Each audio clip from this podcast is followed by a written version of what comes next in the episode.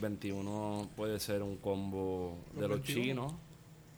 El combo 21 por lo general es el lo main de pollo. Que tiene 21 mil gramos de sodio. Exacto. 21 mil gramos de grasa. Papi, no hay. O sea, el peor hangover de la vida no es beberte 5 galones de sangría en la playa. Es comerte una combinación china un domingo después salir de la iglesia. Aquellos que ustedes que, ¿verdad? Este, eh, se van al infierno y no van a, li- a la iglesia. eh, no sé, hacer lo que sea que hacen por las mañanas. Impíos. Comerse, jampearse una combinación china. Te acuestas a dormir como a la una de la tarde, ¿verdad? Sí. Te levantas como a las seis y media. Con la boca seca. Con la boca seca para adentro, cabrón. Un dolor de cabeza, bien hijo de puta. Y, con, con y- el cambio pegado así. Exacto. el recibo me va en la cara. bueno, y, y, y, y pues entonces, pues, pues ya como han escuchado un par de gente por ahí, pues me encuentro con la acostumbrada compañía de Guarionex Padilla y Esteban Gómez. Saludos. Bueno, aquí estamos, gente.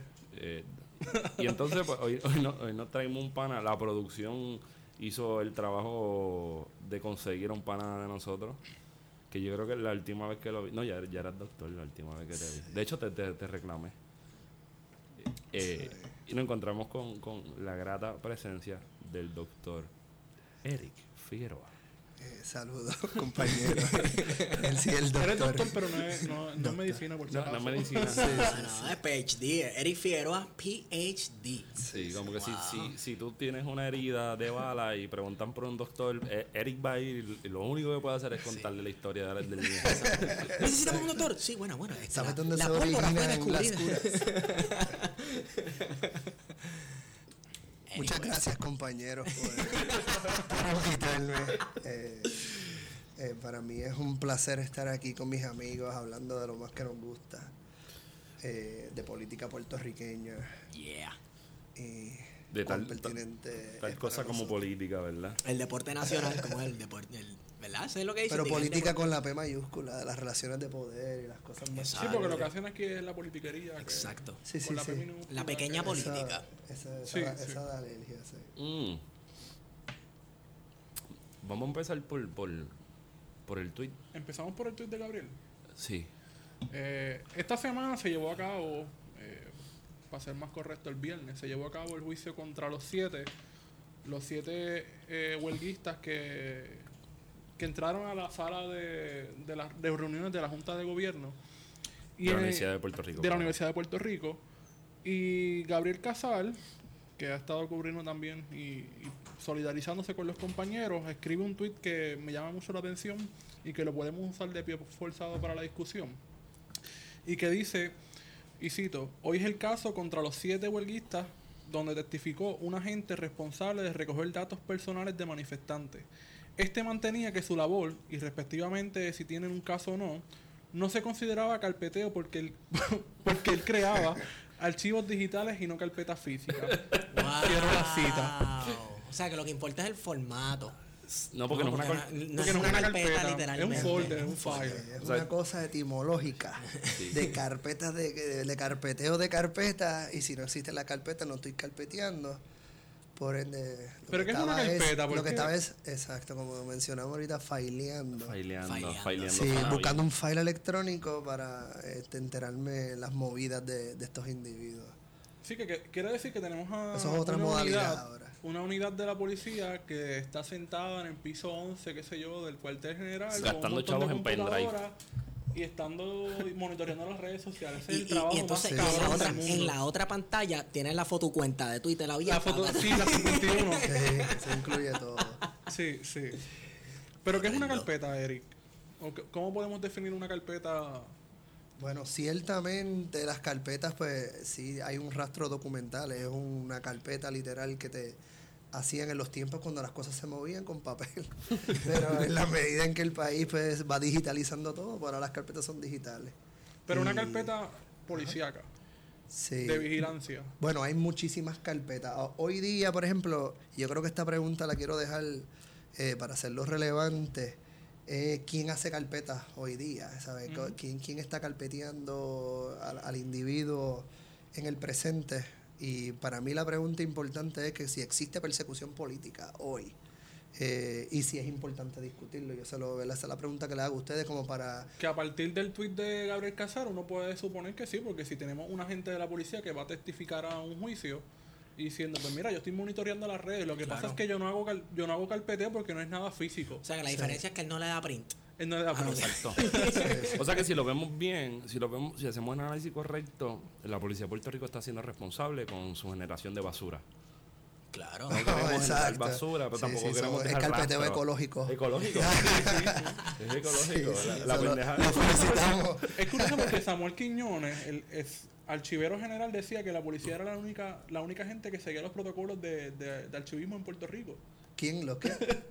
¿Quiénes? ¿En ¿Quiénes? Que la policía de Puerto Rico Mm, era el único, la única departamento del gobierno que seguía los protocolos de archivismo en Puerto Rico. Claro, porque no pueden estar destruyendo. Bueno, digo, para lo que les conviene, Para imagino, porque les para destruir la evidencia que los incriminen algo, Claro. para eso nos vamos al garete. Me imagino tienen un horno para quemar. Y tenían, y tenían un archivo secreto en el octavo piso, eso se conoce la policía. Yo no sabía Hoy eso. día, sí, este, cuando tú lees, por ejemplo, lo que publicó en el 89 la Comisión de Derechos Civiles, eh, ellos se refieren como que a este octavo piso donde estaban los papeles que resultan ser la colección de las carpetas hoy, eh, ahí fue que, que las buscan. Entonces tienen la división de Ah. inteligencia, este, carpetas por razones ideológicas. O sea, que eso lo que implica es que tú tienes una carpeta por la forma en que tú piensas en un país que la constitución te protege de expresarte libremente. Exacto. Entonces el texto va por un lado y la realidad es que tú estás fichado por cómo piensas, pero que yo creo que nosotros debemos de pensar este profundamente sobre estas cosas porque imagínate vivir en un país donde por lo que tú piensas escribas eh, y las implicaciones que eso tiene sobre la movilización eh, ahora. Pero Hoy día la- depende de quién piensa, porque yo creo que si, la porque si tienes un montón de gente, si- bueno, los independentistas, por decir algo, son un, un, un chin de gente, como diría No, Esteban. no, El 1%. 1%. Exacto, un chin de gente. Son seis gente. Exacto. Son la seis- Bueno, pero eso, es, pero eso es pensar sobre la independencia, pero podemos pensar sobre muchas cosas radicales, este, diferentes Organizaciones modelos. comunitarias, por ejemplo. Pero tú crees Sí, que... Tú, tú crees este, que, tú crees que- cualquier cosa para mí que, que atente contra la lógica económica, eh, sea desde lo comunitario, este, no sé, y las miles de vertientes colectivas que han Lo existido, ambiental sobre todo, Sí, lo ambiental, que ese es bien importante. ¿Tú te imaginas que existan carpetas digitales de la gente imo de plaza? O de los satánicos de Hot Topic. Del nene de plaza. Del nene de plaza. Bueno, mientras, mientras disloque la lógica económica, este, que no sé Son cuán- yo, creo que ellos pues, aportan bastante al consumo de, de ideas así consecutivas. se- hasta tienen tarjetas de crédito para comprar cosas. Pero este, hoy día existen 16 agencias federales que se dedican a, a- a recolectar inteligencia. O sea, que eso quiere decir que están Ellos le llaman vigilancia. eh, Surveillance. bueno, sí. son de The Intelligence Community. Eso es inteligencia, que es básicamente están recolectando las movidas. eh, ¿Verdad? Y tú te pones a pensar 16 este, con budgets billonarios. Sí, está cabrón. Yo estoy haciendo un ejercicio ahora espacial sobre la persecución. Yo fui a presentarlo en la, en la en el AAG, esta, la Asociación de Geógrafos Americanos, sobre una propuesta de, de hacer un mapping de persecución. Coger las carpetas que conocemos de, de la Policía de Puerto Rico, que eso es desde el 40 hasta los 60. Yo trabajé personalmente en las carpetas del negociado de investigaciones especiales del 74 al 87 lo que exista de la CIA, lo que exista de todo esta, lo que vaya apareciendo el COINTELPRO, que tiene miles de folios de esos del FBI en Puerto Rico, sobre los puertorriqueños. Y empezar, cada vez que exista una, una este, que identifiquen algo espacial, eh, como una calle, cualquier cosa que se está monitoreando, ponerlo y hacer layers en mapas. Y seguir, imagínense en un mapa de Puerto Rico y ahora pónganle la- las bolitas azules sobre el, el COINTELPRO y las bolitas del negociado y las voy ir marcando. De momento se satura el mapa de miles y miles y miles de puntitos y marcas de diferentes colores. Y entonces piensen en las posibilidades de movilizarnos hacia donde tenemos, o sea, porque la- los cambios políticos implican movilización y confrontación Sí, al Estado. sí. Pero de momento tiene, y no tan solamente de una época, entonces cambiar a la época y cómo esos puntitos se van a ir cambiando, se van, ¿verdad? Ese trabajo hay que hacerlo para Hacerlo tener una mirada geográficamente, decirme, mira, en el área oeste, ¿qué estaba pasando en el área oeste, en el área sur? En- en ¿Cuán tal momento, en tal momento. el área metro? en tal década, en tal año, y cómo eso va a ir cambiando, pero es que la gente tiene que ver, porque yo me pregunto por qué las cosas no cambian. O sea, uno, todos como que a- ahora hay una cosa nueva en Puerto Rico que, ¿verdad? que, que todo el mundo habla de, de que Puerto Rico es una colonia. Sí. Como que el Partido Progresista y su gobernador han dicho que Puerto Rico es una colonia, ya como que hay un punto de convergencia. Pero ¿por qué las cosas no cambian? Pues eso se llama todavía como que un tipo de control imperial y, y una vigilancia donde tú, ustedes han sido perseguidos. sobre todo. ustedes. Nosotros hemos- ustedes han sido perseguidos. Ustedes, ¿Eso es algo que les afecta de verdad? ¿O esto es como, como una mentira? Ustedes, personalmente. No, para mí no es una mentira. Yo no he sido perseguido políticamente. Mm, Pero, Pero para mí no es una mentira, pero sí conozco gente que sí. ¿sabes? Sé que es una realidad. Y entonces, cuando he ido a manifestaciones estudiantiles, que veo a los policías grabándome. Con, unos- con unos New Balance blanco el pantalón marrón Exacto. Wrangler. Sí, pero Exacto. y a lo que me refería, o sea, no somos no somos perseguidos, pero sabemos Que Que en el momento en que decidimos activarnos Sí.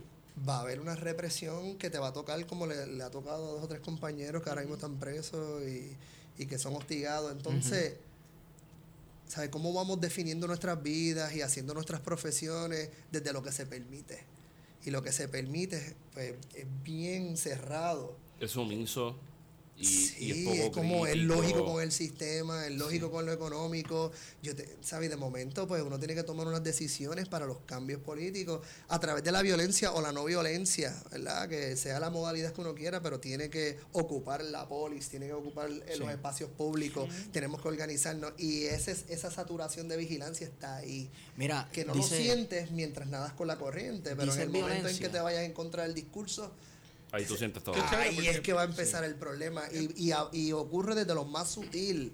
Porque de momento tú estás en un trabajo del gobierno y tu discurso se altera un poco contra el status quo y de momento sale una convocatoria y a ti no te dan el trabajo. Y tú preguntas, o sea, es una manera violenta pero sutil de Sí. que tú no escalas económicamente, no puedes trabajar en tu país Claro. solamente porque eres crítico, porque solamente dices en los pasillos como que, coño, yo creo que... Y eso lo empieza desde bien abajo. O sea, en Puerto Rico las plazas no se consiguen como lugares de expresión. Se consiguen como lugares de recreación. otro". Sí.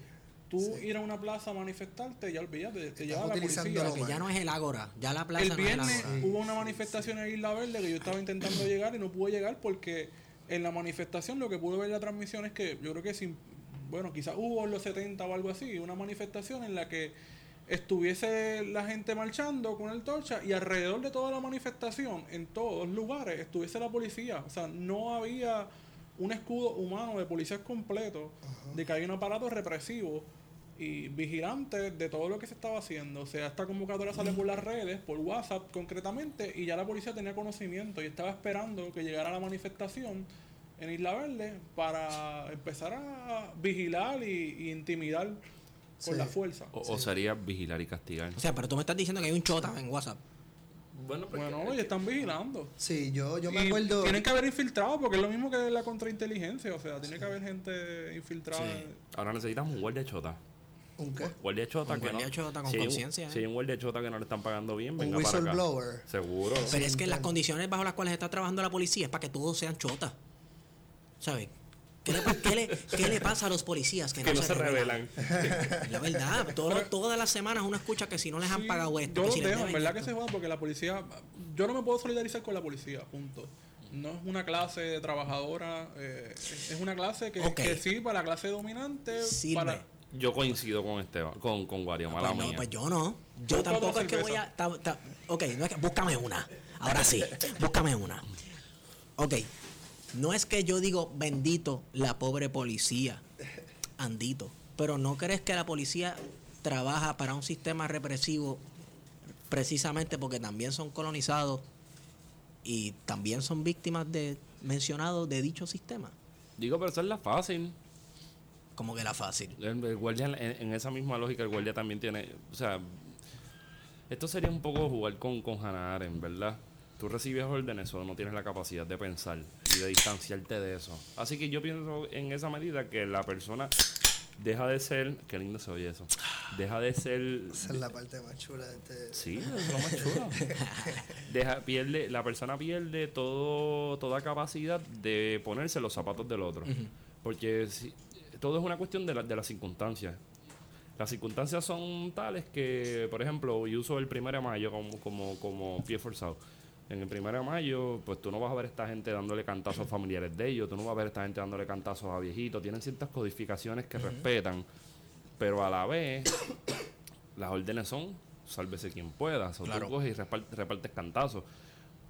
Esos cantazos que dan, tú los estás dando a nombre del Estado, los estás dando a nombre de, de- de la maquinaria opresiva, pero tú también podrías tomar la decisión de no hacer eso. Y usar pero- otra forma de mantener el control y la represión estatal, que se da en otros La pregunta países, es pero por qué hay policías en una manifestación para la seguridad de quién. Porque eso es la alegación siempre es que la policía va al vertedero de Peñuelas por la seguridad, pero la seguridad de quién, por ejemplo. de la basura. Chico, pero, De- pero mira. del capital. Es, es, ok, mira, las manifestaciones aquí se dan de manera estratégica. Le- el- los lugares donde se dan las manifestaciones se escogen por un propósito. Hablemos del primero de mayo. Sí. El- eh, el- la milla de oro es el símbolo del poder económico en Puerto Rico y, y de la banca y del control de la banca. Pues claro que la policía va a ir para allá, porque si la policía va a proteger los intereses del Estado, los intereses del Estado parte están en la banca, y parte están en, en retener el poder económico. Entonces- Eso no son los intereses del Estado. Pero dale. ¿Y cuáles son? Bueno, para mí, los intereses del Estado deben ser aquel contrato social de Rousseau y de toda esta Pero tú gente. estás hablando de lo que debe ser. Una cosa es lo que tú quieres que sea y lo bonito que serían las cosas. Y otra cosa es lo que es. Pero es que es la verdad. El Estado está, ahora mismo el Estado está en crisis porque no te puede garantizar seguridad pública, no te puede garantizar empleo, no te puede Salud. garantizar salud, no te puede garantizar la educación, no te puede garantizar nada. ¿Qué es lo único que le garantiza? Pues le garantiza, El Estado neoliberal en todo su sí, manifiesto. le garantiza a esta gente de, de- de las, de- digamos, de las las élites dominantes la capacidad de seguir agrandando su, su, sus Perfecto, altas- estamos en la misma página. Por eso entonces protejo la banca. Por eso, pero Porque no el Estado y el necesariamente poder económico Estado. están en el mismo Yo lugar. creo que hay que definir lo que es el Estado, ¿verdad? Moderno. El aparato En el sentido de Estado. que el gobierno es Estado, pero la esfera privada es Estado, la sociedad civil es Estado, el crimen organizado es Estado. Bueno, y que el Estado Entonces, está en todo- función todo- para quién. ¿A quién, le, ¿A quién le responde el Estado? ¿O, o para, a- para quién trabaja el Estado? Pues trabaja por una clase... Sí, pero, pero la definición de Estado más allá del, del gobierno como tal. Estado como que todos los que estamos ahí en convergencia dentro de un espacio particular y tiene como que unas características y unos matices y yo creo que si estamos hablando de gobierno en defensa de intereses económicos eh, o defiende más a la sociedad civil y a los derechos de la sociedad civil o está defendiendo más el- los derechos del crimen organizado. O sea, ¿a quién, Sí, ¿a quién está sí, defendiendo sí. el gobierno particularmente? Eh, yo creo que esa es una pregunta importantísima, por lo menos en el, en el área cuando yo lo estaba investigando, para mí se veía claramente que aquí había un proyecto económico que tenía nombre, que tenía este, ¿verdad? unos objetivos y unas agendas, y se ve en los documentos primarios eh, explícitamente que aquí hay un proyecto económico que hay que proteger. Y hay que protegerlo del sabotaje de aquellos que están dispuestos a dislocar esa lógica económica para llevar un mensaje claro de opresión, de represión, de lo que se estaba viendo, de imperial, de antiimperial, eh, puede ser ambiental en muchos casos, como la gente de Casa Pueblo desde los 70, ¿verdad? protegiendo lo de las minas, eh, ¿verdad? Habían expresiones y... Pero que en este y- caso ha sido una policía que ha estado más allá de los 30, que es lo que uno conoce de clásico de Albizu, con el 48, que no solamente se aprueba la ley de la mordaza, también está la ley de incentivos industriales que da paso a manos a la obra, que va a ser todo el modelo económico de Puerto Rico que se sustentó en la paz laboral. Y la paz laboral implicaba que no hubiesen sindicatos, que los sindicatos que viniesen Claro. fueron los sindicatos, la International, qué sé yo qué carajo, que era un sindicato bueno, y- eh, un sindicato que respondía a los intereses de, de- Claro, de los que Estados mientras, Unidos. mientras hayan unos salarios este, atractivos, eso- pues todo está bien. Muñoz, ahí Muñoz hay que aceptar que fue bien inteligente. Porque él cogió a las uniones y las puso debajo del ala del Partido Popular Democrático. Antonini por ahí. Con Ramos Antonini lo puso como mediador entre los obreros y los patronos, Claro, etcétera. Pero la idea era de que no vamos a llevar fábricas y no vamos a llevar capital en un país eh, que se parezca ¿verdad? A, la- a las posibilidades que había en Cuba y en toda Latinoamérica. Exacto. O sea, tiene que garantizarme que hay una paz. Una paz laboral. Donde yo pueda ir, ¿verdad? Y, y de hecho podemos entender todo este asunto de la electrificación de Puerto Rico y de los acueductos y de las mejoras a la escuela, todos en función a una lista de criterios de que nosotros vamos allá pero tenemos, o sea, tiene que haber unas condiciones. La gente tiene que saber leer, escribir, estar dispuesta a trabajar por poco, ¿verdad? Este, dame unos incentivos que me sobra al final del año tanto dinero. Habría que hacer una revisión en plan Chaldon, porque todo eso coincide desde la década de los 30, cómo se va armando lo que va a ser el Estado moderno en, los, en el 52 Claro. hasta, hasta el presente. Claro, y esa transición agroindustrial que nos tocó en ese tiempo particularmente. Entonces, no sé, podemos... Pero quiero traer eso, la pregunta de, de, de Sí, cuán sí. importante es este tema en la actualidad de la persecución. O sea, que, que tú me Está pertinente, o sea, Es pertinente porque todavía ocurre. Todavía una junta ocurre. de control fiscal y una policía que está denunciando, o sea, la policía misma está testificando diciendo, sí, estamos haciendo vigilancia, pero no es carpeteo porque no es físico, pues en efecto sí hay persecución política. Claro. Todos sabemos que cuando vamos a una manifestación, por lo menos los que hemos participado recurrentemente en manifestaciones, sabemos que hay encubiertos en las manifestaciones, Ajá, sí. que hay gente que va a provocar y esa gente que está provocando son gente que están pagas por, por la policía de Puerto Rico. Yo te apuesto Sí. que hay par de guardias que se saben tu nombre ya. Sí.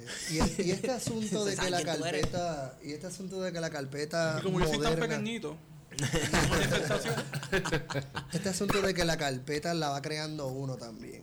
Facebook. Facebook. Que es, genial en el sentido de primero que Facebook se parece como que a la carpeta. como que a las que uno ve, las carpetas políticas, tiene la fotito. la verdad. Y, y tiene así toda la información. Pero que uno va poniendo, uno mismo le hace el trabajo, que era un trabajo difícil, que costaba mucho dinero, que le pagaban Y- y no solamente eso. Persiguiéndote ahora como que tu celular te dice todos los puntos que tú estuviste en No sé si has visto las carpetas, bueno, Sí. imagino que sí, las carpetas de la policía, que Seguro. te preguntan como que, para ver, ¿sabes? El objetivo, saber si fulano eh, simpatiza con tal ideología, a ver si fulano... Ya en Facebook tú mismo lo dices con tus expresiones, ya De- tú mismo desde, sabes... Desde tus memes, tus Exacto. comentarios, los, shares que tú le das. Y ahora existe algo que se llama la metadata, que es esta cosa que utiliza. Ricky, Ricky es duro en eso. Sí, este es el gobierno de la metadata. Sí, pero esta cosa de que, como en Amazon, que te dice, tú leíste tal libro. Ah, el Algoritmo, algoritmo, ¿no? el famoso Sí, los algoritmo. algorithms que Sí. te van diciendo como, Sí. pero lo- este asunto de la metadata, si tú te metes como que a, lo del NSA, lo del National, National eh, Security Agency y todas esas cosas. eh, van empatando gente, como que te van creando clusters. Van a hacer una, todos una los que red, leen una red tal cosa, no los que sí. leen. Y de nuevo, lo importante ¿verdad? de todo esto es que qué vamos a hacer nosotros los puertorriqueños sabiendo que tenemos una crisis, que tenemos 20 cosas eh, que tenemos que resolver, que implica movilización, yo cre- creo yo. O sea, que tú- Implica tú- movilización y no creo que estamos dispuestos, ¿sabes? También está este asunto de que tenemos una vida y todo el mundo ¿verdad? quiere ser próspero y quiere vivir una vida digna y tranquila, tener familia, este, sus cosas también. Sí. Y cómo entonces nos vamos a movilizar sabiendo que hay este eh, todo esto está ahí de frente de nosotros y yo creo que nos empuja como que nos cambia el discurso, nos vuelve conservadores poco a poco con el tiempo, uno se cansa, este, ¿sabe? Uno Sí. sabe, e- e- es, tan real que de momento vamos cambiando. Y es, y, es, y es curioso cómo cuando uno es joven es mucho más radical y mientras va pasando el tiempo vamos buscando otras vías de sí. posibilidad. Como que, ok, voy a diseminar esta información. Moderar, moderar, sí, Y sí, empezar moderar. a moderar como que tú, ¿verdad? Este, porque es que está cabrón meterle 20 años Sí. preso, 30 años preso. ¿Sabes? Uno, la vida de uno. Uno que cuando tú Al conoces menos, que al menos que tú estés filo- eh, intelectualmente a otro nivel, entendiendo de que tú estás aquí con unos propósitos particulares y te Ajá. martirizas de una manera que funciona, ¿verdad? Porque es un discurso milenario de, per- de estos Pero que personajes que esos están que dispuestos a dar su que han libertad y su estado vida. presos, Por eso. esa misma gente que ha estado preso, la mayor, bueno, no, no, no quiero hacer el... Pero hay una parte que sale bastante moderada su- y hasta conservadores en sus discursos Y que... hasta melones. Porque duele. Eso es lo que tú querías decir. Hasta melones. Vamos a hacer sí. las cosas como Porque- son. Ustedes van a mencionar un nombre aquí porque yo estoy corriendo por la puerta. ¿Tú te acuerdas, tú te acuerdas la escena de Roots? De verdad, de, ¿te acuerdas de Roots cuando, Cuando están el tipo dándole le- latigazos le a- están dando latigazos, él dice junta gente y el tipo metiéndole Ah, latigazos hasta que le saca su nombre El americano, Toby. Toby. Sí, hermano, yo me imagino que eso duele, tú sabes, estar sometido en, en cárceles de máxima, bregando con cuanto de mente delincuentes, en, ¿sabes? Te privan de lo de, de, de- de ser humano, te deshumaniza. Y, y mientras los otros colegas, otra gente que eran panas tuyos, están en la boda de fulano, Sí. bebiendo y jodiendo. Como uno, ¿verdad? Y esto, Jangueando con políticos populares. no, y de momento, sí, sí, sí, sí, sí, eso es una Sí, porque está cabrón, está, está cabrón estar casi mi edad, que no la he dicho nunca, casi tener mi edad preso y estar jangueando con Julian. 35 años y no 8 o 10. Sí. Pero nada, es una cuestión crítica también, ¿sabes? Lo estamos haciendo chistoso, pero es una cuestión crítica Mira, y real. mira, no Mira, existe pero- tal cosa como vacas sagradas, así que me quitas esa cara, Eric. No, no, no, no, Está no. robo, está. No es eso, no es Eso eso. lo lo- esperaba. lo que- Yo no me lo esperaba. No, no, no, sí, sí. Pero es que, es que me- debe de ser bien difícil. Y cada uno pues hace, ¿verdad? Su relevo, Sí. no sé, no sé, yo Mira, no sé darle este, vuelta a eso. un, mie- un miembro de la producción, un miembro de la producción está estudiando un caso este, sobre este joven independentista que lo meten preso en una cárcel federal Que no es Sí. importante el tipo. y un día amanece suicidado. Suicidarte. Un día lo suicidaron. Sí. Este, y tenía vínculos con, con personajes importantes dentro del independentismo y el radicalismo puertorriqueño Y con Cuba. y con Cuba. Y, Y- y con lo, lo meten preso en una cárcel federal, Sí. Cosa que no hacían antes con ningún preso de, de desobediencia civil ni ningún este tipo de cosas. Pero él él es el primero que mandan para allá. Y amanece suicidado. Y no solamente eso, con un puño en el ojo, así, con un golpe así en el ojo. ¡Pam! Sí, sí, Y, di que no sé si fue que se colgó o algo así. Obviamente lo mataron. sí. Obviamente El lo Estado está mataron. dispuesto a hacer lo que tenga que hacer para Claro. llevar un mensaje bien claro y, y- y el miedo ha sido una verdad clásica de, de- de cómo manipular y controlar a aquello. Miren, cuando yo veía la- las carpetas me acuerdo de, de que habían de que la policía llamaba a algunas personas que llevaban este, hace mucho tiempo que no militaban o algo le decían no está haciendo nada en el momento pero está dormido entonces definían el dormido como una persona que en algún momento Sí. tuvo como unas ideas, eh, ¿verdad? Es- Que, que esto van desde ideas simples como justicia salarial y cosas así, hasta, hasta estar bien Ajá. activo. Pero lleva 10 años que no hace nada, pero está dormido. Sí. Que en cualquier momento puede activarse y unirse a una célula y hacer un Por- acto. en, ese mismo, en, ¿no? ese mismo, en esa misma nota, yo estoy haciendo mi tesis de maestría sobre la inmigración dominicana en Puerto Rico y, y la represión de la policía de Puerto Rico. Entonces, eh, aquí habían carpetas, aquí hay dominicanos carpeteados desde la época de Trujillo. Sí. Este, pero ¿qué pasa? Uno va viendo que en el año 1965, que ocurre en el 65 en la República Dominicana, la Le- guerra civil, la revolución, Le dieron para abajo a Trujillo. no, no, no, en el 61 le dieron pagos a Trujillo, pero en el 65 ocurre la guerra civil, que es la revolución de Francisco Camaño con los constitucionalistas. A ese mismo año, no pasa ni un mes, que baja una orden aquí a la Policía de Puerto Rico de hacer un registro visual a todos los dominicanos que hace años que no chequeaban. A ¿Pero ver de dónde quién? está me, de los dominicanos. Pero ¿de quién baja esa orden? Bueno, la policía de Puerto Rico es la que da el memorándum a todos sus agentes. La policía de Puerto Rico da memorándum a todos sus agentes. Eh, dice enviar copias eh, a Departamento de Justicia, enviar copias a FBI, así que me ¿Y imagino que de abajo de arriba. a la policía? Porque la policía... El FBI obligado. Mira eso, qué es lo te, que pasa. eso es lo que te decía, porque si nosotros tenemos, o sea, mi entender del, del tema es que Muñoz tiene una buena relación con, con Juan Bosch, ¿verdad? Sí, pero hay, hay- ¿Qué pasó en ese 65 que... Supuestamente Ok. hay puñalada entre ellos dos. No, sí, pero escúchame. Porque el comandante jefe de la policía de Puerto Rico es el gobernador. Sí, pero mira qué es lo que pasa. Hay un caballero que en 1959 lo cambia todo para bien o para mal. Ah, el Balbú. El Balbú, Fidel Castro. Digo, no es un caballero, es un montón de gente, pero él está ahí. Vamos, vamos a dejar las vacas Vamos, pero él es, él es el- él es como que la figura, ¿verdad? Uh, Lindo. y él lo cambia todo en Latinoamérica, cuando, cuando triunfa la revolución cubana. Entonces, automáticamente, automáticamente creo que el enfoque de la persecución Es política en Puerto Rico eh, da un giro. Entonces ocurre se, la... se- se pone peor. No creo que se pone peor. Se pone más intenso. Tú sabes que, que está la, la, la- En el siglo XX, la lucha por independencia puertorriqueña se divide en unos cuantos periodos, que están Sí, los nacionalistas, Claro, entonces luego nueva- está la nueva lucha, que nueva ya lucha, que son estos grupos ya de corte marxista, que coinciden, ¿verdad? Poco de, comienza poco después de que, de que Fidel Castro triunfa en Cuba. Entonces, el miedo era que Cuba se repitiera 40 veces por toda Latinoamérica. Sí, y yo creo que domino, domino. eh, toma un, un giro distinto. O sea, que el foco se presión. agranda. Sí, el foco ideológico se agranda. Sí, me consta. Yo vi en, el, en, la- en el- la, en la colección de los documentos del- de la División de Investigaciones Especiales, que luego se convierte en el negociado de investigaciones especiales, eh, conversaciones con oficinas de inteligencia de República Dominicana. Hay mucha conversación Pues ahí. tenemos que hablar. Y porque hay, yo estoy y haciendo hay- una y hay tesis. a ver trabajos, nombres, eh, sí. Ya, ya Eric te puede dirigir. Claro, entonces, ¿verdad? eh? Que tú eres doctor, doctor Figueroa. No wow. sé, yo creo que hay unos requisitos Anyway, Ay, qué pues, de, pues, de años. sí. Ah, Y de- fíjate de eso. si hay Pero un interés, gusto, si hay un interés no. del 65 en adelante, Voy a, cuando voy a estalla citar la, Esteban. la revolución, Voy a citar a Esteban. Esta pausa es necesaria. No hay vaca sagrada, caballo. no las hay. No las hay. La, la única que había murió hace un año y pico. So, vamos con calma. ¿Quién es ese? Fernán.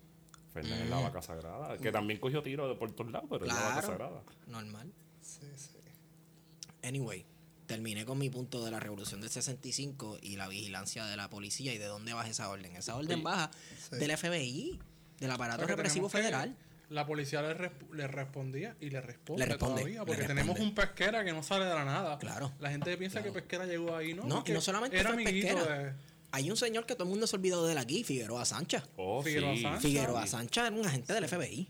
Toledo. Sí, Pero mira. Mira, yo, yo tengo una historia de eso. Cuando estaba haciendo el trabajo de investigación, eh, al- a la División de Investigaciones Especiales, eso surge de una legislación.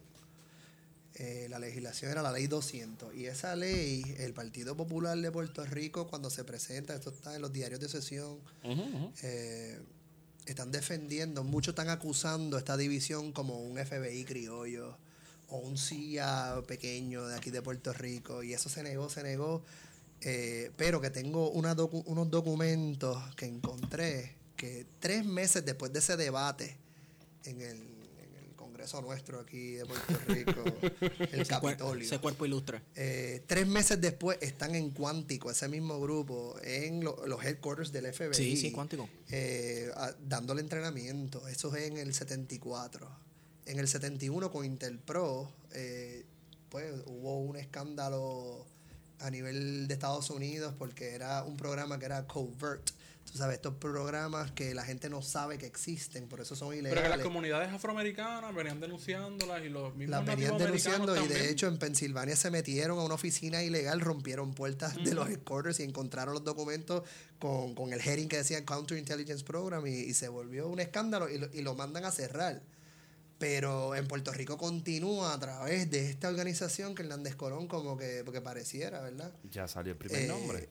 Bueno, sí, porque es bajo Hernández Colón. Hernández Colón le dice a la legislatura, pásenme esta legislación que es importante, pero lo pone como que es para trabajar contra el crimen organizado en Puerto Rico. Ese era el discurso público.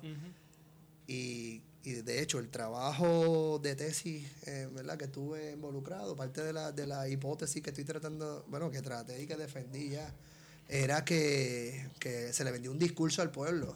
Pero todos los poderes y todo el capital, esos miles y millones de dólares que se le han dado a esas agencias, pasan a desarticular movimientos de izquierda porque están definiendo como criminal organizado a esta gente que luchan Al EPB, eh, bueno, en ese caso, bueno, o sea, a- todo lo al- lo que movimiento independentista, socialista, anarquista, están metidos Todo el ahí, pero ante el Estado son unos criminales organizados. Y es interesante, pero en el 87, luego, sutilmente como que se contradice porque le dice a la comisión que él creó eso para organizar el carpeteo. Entonces él decía, también- yo no estaba en contra del carpeteo, pero sí estaba en contra de que era arbitrario. Era como que el nombre del nombre que dio el otro, del que no me- entonces crean como que tratan de organizar. Arbitrario excluyente, porque entonces también tenemos que en esta década 60 y 70, aparte de, de las organizaciones de liberación nacional del independentismo, en su vía electoral Sé o, por dónde viene. o armada, también tenemos A Metropol. Metropol, este, las panaderías que están por ahí cubanas. Este, o sea, tenemos las organizaciones de, de, de extrema derecha Sí, cubana, sí, del sí, exilio sí. en Puerto Rico, que llegan en los 60 Sí. que se establecen y que cuentan a veces con el aval del mismo Estado. De, de nuevo, en esa colección hay, con- ¿sabes? hay conversaciones, hay escritos de, de figuras del ¿verdad? Que se mencionan, Y este... el maldito nombre, para que la gente ser. sepa. Mm, No, no, no, pero este, bueno, es que son, Son varios muchos. nombres, pero para que tú veas cuán, ¿verdad? Este, fichados estaban unos sobre otros, este, los discursos iban de que lo, lo estamos investigando a ellos, ¿verdad? Esto, esto es lo que le, los reportes que uno ve a, a los gobernador, al gobernador, de hecho. Pero nunca se Eh, ve la investigación y todavía. Bueno, no- en, la- en la carpeta tú puedes ver cosas como que estuve en la casa de fulano, que está envuelto en proyectos de construcción en Puerto Rico y que sabe y que le conta al Estado. Eh, pero están en la casa de ellos, eh, tertuleando, comiendo en barbecue y son como ¿Qué que... gente es esa? eh, bueno, gente que, que le llamaban de la... De la de, de los cubanos, ¿verdad? De la contrarrevolución Contrarrevolución. aquí y que están este, hablando y socializando con agentes encubiertos del Departamento de Justicia de Puerto Rico. O sea, se ven, están escritos ahí, tú lo puedes ver y yo lo trabajo en, en- la investigación. Eh, ¿Sabes? Que tú pensarías que, que el Estado pues persigue a todo el mundo por igual. No, Pero ciertamente no. a Selectivo. lo que los sectores que, de nuevo, eh, no dislocan la lógica del Estado, en- en- pero por lo menos como yo lo veo en lo económico, nunca sufren iguales daños. Por ejemplo, y esto yo no lo he trabajado, pero tengo una hipótesis de que había una- un vínculo, y Feto, me gustaría saber qué tú piensas por, por unas conversaciones que hemos tenido, pero en los 70 para mí había, 60, 70, un vínculo entre, no voy a decir crimen organizado, pero eh, como diría Mariguela, entre lo que no, gente que no distingue entre opresores y oprimidos, pero que están haciendo cosas en la calle, moviendo cosas. El Y titereteo. el, el títere. El titereteo. ujú. Y el independentista revolucionario que, que entiende claramente que la colonia es una, ¿verdad? Este, es un régimen de opresión en contra de un pueblo, que, que tienen una distinción entre oprimidos y opresores. Había un vínculo íntimo entre esos grupos. Y yo me imagino que lo puedes llevar hasta Lares para allá eh, en el 19, porque de ahí, de algún lado están saliendo, ¿verdad? Los rifles y la cosa, y porque esto es importante. Pero de momento en los 90 vemos Una separación. una separación, porque aquel que no distingue entre opresores y oprimidos, pero que está dispuesto a no seguir la ley ni la constitución un carajo, yo hago lo que tengo que hacer para meterle. Hay un sector que de momento como que se desvincula y se va, de, ¿verdad? Como que se desaparece la fortaleza que podría haber tenido los grupos que son más políticos versus los que el bottom line era el lucro personal, ¿verdad? Y yo, yo- esto, esto yo no lo he trabajado, así que no, no, no deben de estar citándome ni nada, pero si fuera a hacer una hipótesis inteligente, podría haber como una, como una, este, algo que se desvincula. ¿Y qué tú crees de eso, Feto? Eso es tirar un tiro al aire. Eso es como, como un tiro dentro del elevador a ver dónde doy. Mira, yo creo que, que las generaciones que en los 70 y en los 80 estaban trabajando, estaban, el titereteo de esa época era muy distinto. O sea, nacen algunos en los 30, algunos en los 40 y vivieron una vida mucho más distinta a la vida que se da de esas personas que nacen en los 70 y que vienen a tener una, una mayoría de edad, digamos, en los 90. Eso yo lo ato a la cuestión del discurso de la pobreza del Partido Nuevo Progresista a finales de los 80. Estadías para los La pobres. estadidad es para los pobres. Y eso, a su vez, aunque no se vincula directamente con las acciones que va a tener eh, el titereteo en la calle, pues sí agua la, la, la mirada que se le da a estas porciones de las clases sociales, de las clases más bajas de la sociedad puertorriqueña, en, digamos, los distancias. Vamos, hace dos, yo lo veo como dos, dos cuestiones distintas, ¿verdad? Es decir, hablando de ese grupo que no voy a mencionar de los 70 que tú y yo hemos manejado, pues porque tenemos una fuente directa, pues esa fuente nos ha dicho, mira, esta gente son en su amplia mayoría independentistas, que bregaban con el bajo mundo y que era la única forma en que ellos entendían que era su forma de movilidad social dentro de esas, dentro de la opresión estatal, pues vamos, se explica porque eran independentistas, pero corría con la lógica de salir de abajo, de tener que si hay que dar un palo y asaltar a alguien, pues lo asaltaban, si tienen que bregar con el tráfico de drogas y Cierto, armas, lo cierto. hacían. Así que se distancia un poco. O sea, pero que, que, que eso implica un tipo de persona que está dispuesto. Es una conciencia distinta. Bueno, eso es La- como. Mientras que la conciencia de los 90 y la conciencia que Sí, tenemos sí. hoy día es la misma conciencia del consumo. Es una lógica más o menos en logra lo que lo que tú lo que la sociedad te exige, no importa cómo lo logres, sino que lo logres lo más rápido posible. Entonces no tenemos esa noción de de gente que está en la calle que son que tienen conciencia independentista y que está bregando con, con al margen de la ley, sino que son gente que lo único que le queda como recurso dentro de una sociedad de consumo, mirándola como Canclini, ¿verdad? De esta cuestión de, de la rapidez de, la, de- de lograr X o Y cosas, pues lo único que le queda es meterse en el trasiego de droga, trasiego de armas, pero sin ninguna otra función que no sea el free for all. Me explico. Mi beneficio personal. Claro. Es algo más individualista. Sí, Sí, sí. una causa colectiva de liberación, o sea, todo Sí. lo que podamos Porque, meterle ahí. porque, por ejemplo, ese grupo que no voy a hacer mención no construye una masculinidad como la construye, por ejemplo, los Al-Qaeda, la, O- la, la ONU de ahora, el combo de los 70, este, los menores en Bayamón, que son cosas más efímeras y con menos sentido colectivo. O sea, representa a un grupo selecto que tiene la babilla y tiene el corazón de meterse, estar titereteando y qué sé yo en la calle, pero no, no construye.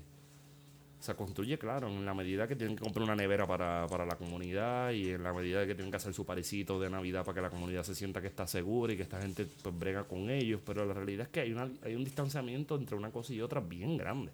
Sí. Y en la medida... Pero si fuéramos a hacer una hipótesis de, de las razones por las que a lo mejor estaban más vinculadas con, con Bueno, una porque, cosa y la otra, pues, ahí lo, me- lo ves como... me iría por la línea tuya. Ahí, me iría por la línea tuya. Se creó una ley que lo mismo organizó a los macheteros como un grupo terrorista que organizó a esa gente de Ponce. Exacto. Que no quiero decir que hacen... No, no, no, no, exacto, pero, pero sí, sí, pero que de momento podríamos ver cómo estratégicamente el Estado les, les conviene como que hacer esa Separarlo, claro que sí. y darle a lo mejor Pero es que, una... Eric, imagínate, Eric, mira, doctor, doctor Figueroa, imagínate que, que ahora que tenemos una, una, criminalidad que está dando azotes por todos lados, se organizara Sí. políticamente en contra del Estado. Caballo, eso es un peligro. So que esa desvinculación de una cosa y la otra es importantísima. Claro. Porque entonces tú te imaginas Claridad con 40.000 títeres escuchando zona. Eso está cabrón. Sí. Entonces los tiros no, por decir algo, los tiros no serían entre las barriadas. Sí. Y, los, y, y vamos a hacer, y ese es el peor de los casos, ojalá y no haya tiros entre las barriadas ni con nadie más, ¿verdad? No quiero que me venga... el- el- igual ya que estás eh, recopilando mi contenido digital, no la cojas en este momento. Estamos haciendo una explicación muy, muy técnica y muy teórica. To file. Este... Sí, ya, ya obligado, hay un, un Yo tengo un cloud, yo tengo un cloud obligado. Este, pero sí, ese distanciamiento se da porque tiene que haber esa ruptura.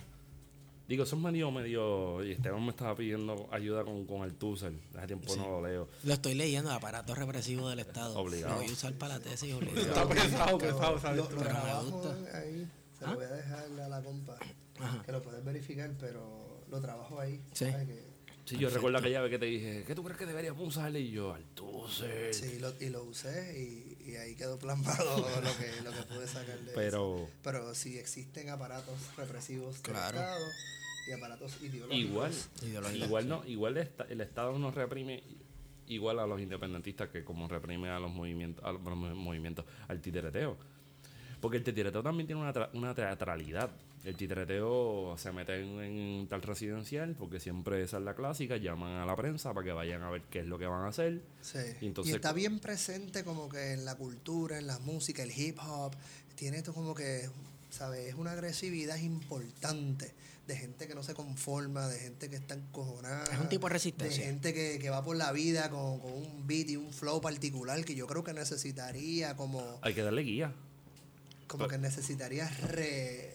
¿verdad? Eh, Mira. Ver cómo ir, ¿verdad? Podríamos hablar de pues, que hace falta... Al aparato represivo del Estado, yo creo que su peor miedo es que el titereteo cobre conciencia. Porque tú te imaginas que los, los, los barcos que vienen, las lanchas que vienen cargadas de drogas de Colombia y todos esos lugares, vengan cargadas de rifles para montar una pendeja aquí. Y el dueño Como- del y como entran. Exacto. con unas misiones particulares. Exacto. Corriendo para posiciones Pero particulares. que a- ahí volvemos a la cuestión del Estado. El Estado no le molesta que la gente esté dro- drogada. No. Sí. Y, y- y- Además, que sea- beneficia. Después Claro. que sea drogada para consumo este, de- del producto el, y Sí. el bottom line sea el bling y la cosa y se queda ahí, yo creo que no hay Y no solamente ninguna contradicción eso. económica. Ese consumo legitima la supuesta necesidad de tener aparatos represivos. claro, es dialéctico. Oye, estás muy dialéctico, Esteban. ¿Viste? Qué bueno. Qué lindo soy. Bienvenido al campo marxista. Ortodoxo. Me dañé. Te faltan las sopas de Subway. De papa con de bacon. papá con bacon. Sí. Mucho sodio para mí. Me di hipertensión. Eric, eh, yo tengo una pregunta y como que me di en el aire. Sí. Por eso de, de hacer esto un poquito menos técnico, un poquito más entretenido. en esas carpetitas que tuviste, que son carpetas, que no son lo mismo que lo que está pasando ahora, porque ahora es digital. Ahora son files. Son files, no son carpetas. No es lo mismo, una cosa es como que Sí, tangible, porque la otra no. La posmodernidad está cabrona. No La existe. posmoder- son carpetas posmodernas. No está cabrón. ¿Tuviste nom- viste nombres interesantes ahí? Fuera de los políticos, como que viste nombre, nombres interesantes. En- pero, ¿por, por qué línea viene? No, pues yo la tiro por ahí. Son tú- documentos públicos, puedes decir Sí, el sí, sí. Este, Nombres interesantes de, de personas que hayan sido carpeteadas que normalmente no son carpeteadas.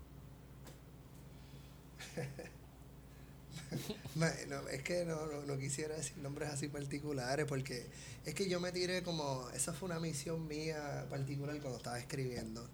Eh, y recuerden que yo, mi interés era saber los mecanismos del Estado particularmente. Y desde esa mirada, pero la verdad es que sabemos que eso está lleno de exageraciones, eh, muchas veces pues, Claro. el, el encubierto tiene que cumplir, eso me lo han dicho personas, ¿verdad?, que, que trabajan estos temas. Entonces yo nunca cogí como, como que no lo lleve al corazón de que lo que estoy leyendo Es verdad. eh, todo es verdad, o por lo menos cómo se profundiza, pero, pero es importante saber en qué se iban los millones del Estado. Que en el peor de los casos, si era mentira, es, es- es un, es un escándalo que se dediquen millones de dólares al juego de estar este, Sí. poniendo en papel información. Bueno, yo, pero podemos sacar, yo uno va y viene. ¿no? yo sé de carpetas. Estaba leyendo una el otro día cuando fuimos a ver el, el documental de Filiberto. Este, de un, un tipo que supuestamente se reunió el mismo día que si con Corregel, que si con fulano, que si con Mengano. ¿Sabes? Hay gente que si tú lo, te dejas llevar por la carpeta que tenía, lo que dice la carpeta era, olvídate, el próximo Fidel Castro aquí y mezcló con Osama Bin Laden. O sea, esas, esas carpetas, y por eso es que es difícil estudiarlas, hay que tomarlo todo con pinza, porque eso está lleno de mentiras. Sí, sí, es, es- es Sí, raro de la interpretación que uno le dé. Es raro trabajarlo, este, pero sí tenemos los casos políticos, tú sabes, los casos como el de Ángel Luis Charboniel y, y una bomba en Mayagüez que lo, que lo mata, mata a dos personas, deja a muchos heridos. Eh, están los, ¿verdad? el Cerro Maravilla, esos son casos concretos. Eso no pasó. Chavo. Eh, Eso Son no una, pasó. son una sí, combinación del Partido Popular Democrático. ¿Verdad? Eso pues son los casos políticos que están por ahí. Uno mira las carpetas, hay cientos y miles de nombres.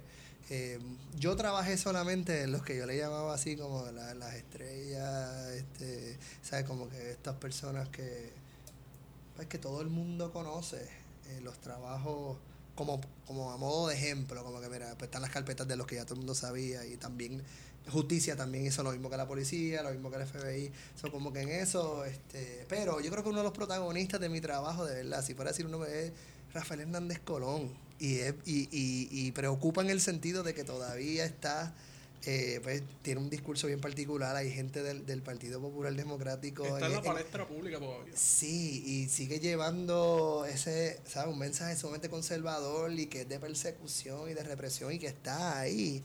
Y que yo me lo imaginaba todo esto como joven, eh, ¿verdad? Abogado, que fue secretario de justicia, creando esquemas para fichar, para, para dañarle la reputación a, a personas y que todavía esté por ahí, ¿verdad? Dando unas líneas de hacia dónde debe de ir Puerto Rico con todo esto.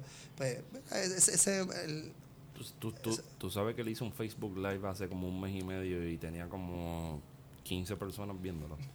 Sí, pero, dice mucho. pero en cuestiones de la cúpula del, del partido ahora mismo, sabemos que, Sí. que todavía eh, sí, sí. hay una línea que, que sigue repitiendo lo que ha fragmentado este ¿sabes? a cuestiones de, de psicología política, porque aquí se hizo trabajo de psicología política, de volar edificios, por lo menos yo lo vi en documentos, de reportándole al mismo gobernador, el gobernador, eh, la CIA tiene, este, está volando edificios y Espérate, espérate, espérate, espérate, espérate, espérate, espérate. Espérate un momento.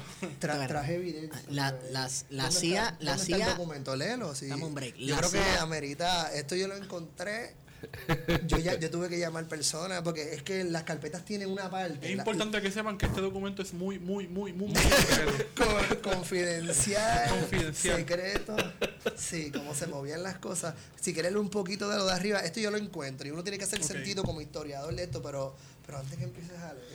Diablo, pero le, le pusi- literalmente Muy, le muy pusieron secreto. muy Sí, sí, secreto, muy secreto, muy secreto. Tres ponches, mano, o sea. Sí. Este documento es de la División de Inteligencia.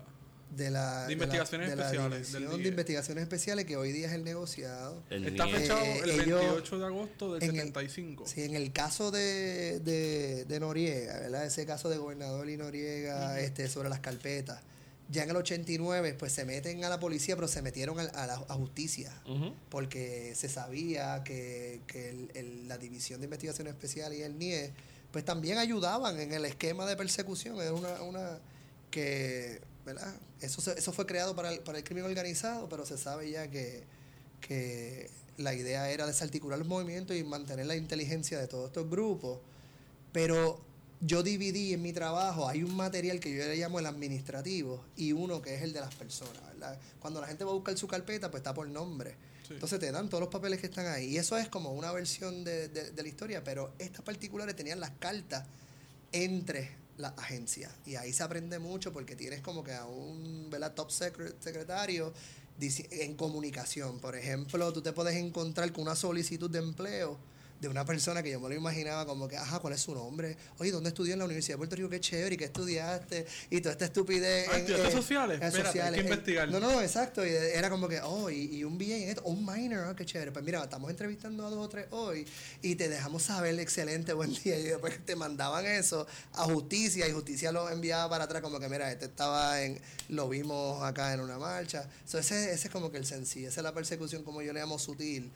Eso lo vemos en las administrativas, en las que son entre agencias y son bien cool No porque si tú quieres saber la mentalidad del Estado, tú te vas a a ese grupo que son las administrativas, que no le llegaba a la gente en sus carpetas necesariamente porque no era la carpeta de un nombre, era la carpeta de la agencia particular. Y yo lo divido de esa manera y en ese está. Pues eso que encontré ahí, que no sé si es real. o- o no sé si lo quieran leer. es- dice, bueno, podemos leer primero la, primera si le- parte que si- dice CIA. Si la semana pasada leí una, una columna de Orlando Parca completa, ¿por qué no leo Es eso? corta. Dice informe de contrainteligencia, primera parte, CIA. Hemos recibido información confidencial en el sentido de que la Agencia Central de Inteligencia, por su sigla CIA, tiene un grupo operacional en el oeste de Puerto Rico. La misión de este grupo es efectuar operaciones psicológicas y políticas para desacreditar el Partido Socialista Puertorriqueño, PSP por su sigla. Este grupo está dirigido por tres operadores, agentes de la CIA y cuenta con una membresía activa de cuatro puertorriqueños y cuatro cubanos Nos exiliados. jodimos ahora ni que esto fuera Costco membresía, los cabrones. Pero escucha, este grupo, o sea, eh, Los de la silla. Ajá, son tres personas y los demás son de- del exilio. El día 11 de enero de 1975, en ocasión de celebrarse una concentración independentista en la ciudad de Mayagüez, este grupo colocó dos bombas de alto poder preparadas con dinamita.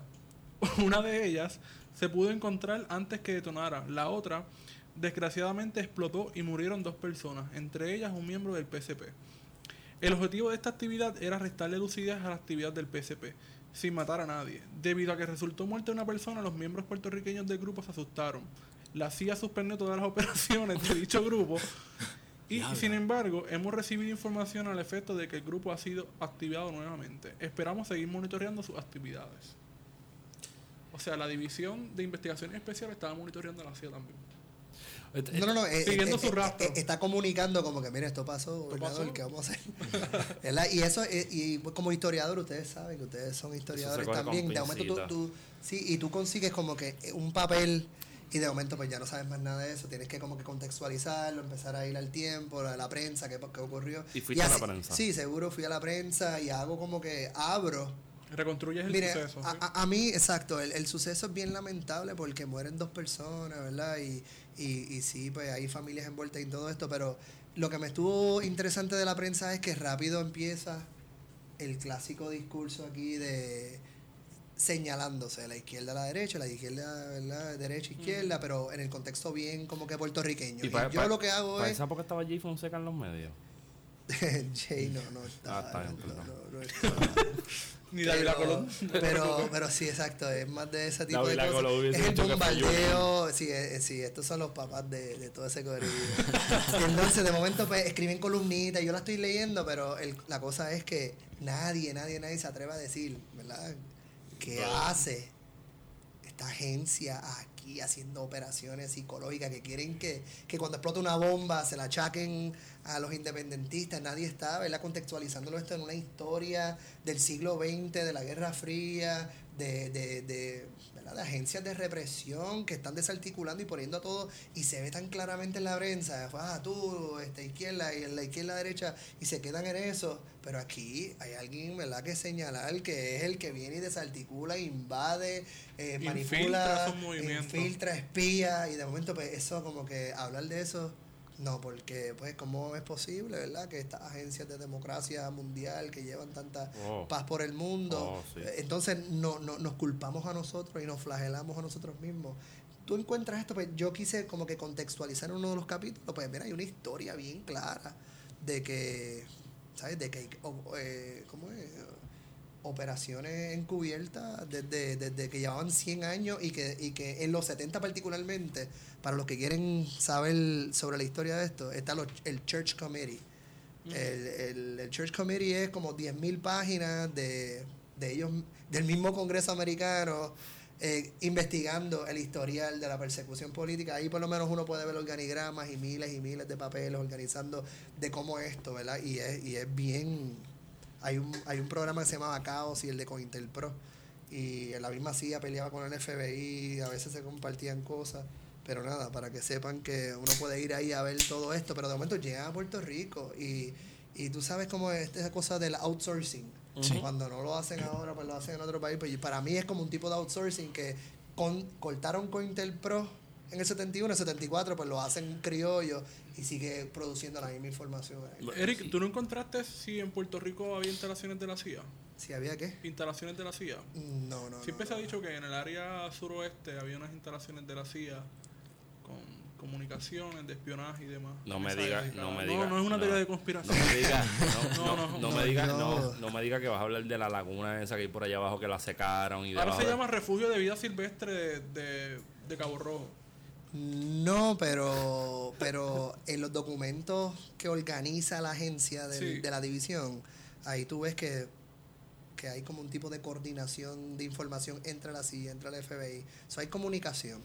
O sea, y eso está claro. De, de ahí, o sea, hay- yo creo que hay poca evidencia, por lo menos yo, yo no lo he visto, de como que proyectos así de la CIA aquí, porque recuerden que la CIA es foreign, eh, es internacional, Sí, el FBI se supone que hiciera, pero como Puerto Rico tiene este estatus que, Foreign domestic. que nadie sabe si es domestic foreign, pues de momento entran y después pide perdón, me imagino, y se corre así, pero, pero no sé, no he visto. Mira, tengo una pregunta, tengo una pregunta collado. Eric, y, y en los tiempos de Romero, porque ya que abarcas del 74 al 87, en los tiempos de Romero, ¿se ve cambio en esas carpetas? Pues mira, Me quedo pones la musiquita. excelente, excelente pregunta, Héctor.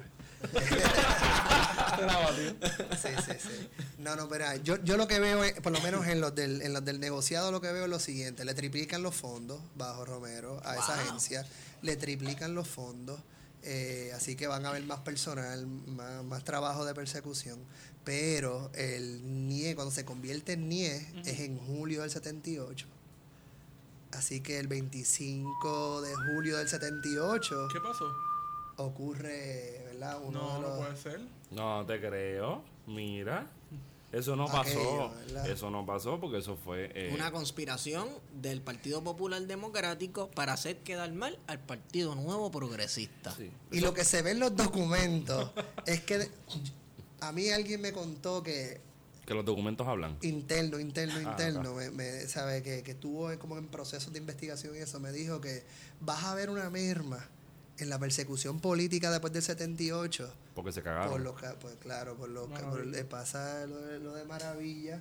Y entonces se está saliendo de las manos, hay mucha presión de todos lados.